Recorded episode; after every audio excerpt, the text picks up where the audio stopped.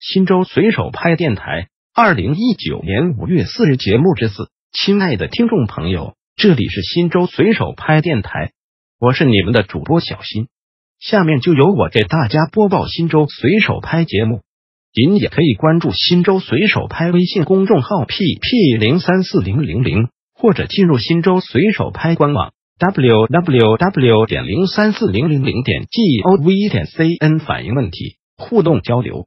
一有拍有反应，我是定襄县人，想问定襄县对于低速电动轿车实行了上牌政策吗？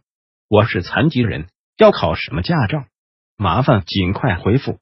定襄县人民政府回复。拍友您好，电动汽车办理上户需携带身份证原件、购车发票、车辆合格证、车辆购置税、保险到车管所业务大厅进行办理，前提是电动车需要符合国家标准，且在车管所查到相关信息。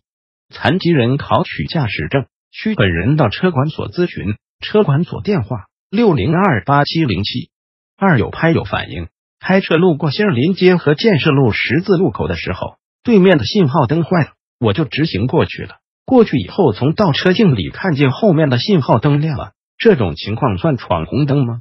新州公安交警回复：您好，您反映的问题，交警部门已获悉，在信号灯故障期间，闯红灯不予录入。感谢您对交警工作的支持。新州随手拍电台本条节目已播送完毕，感谢您的收听，再见。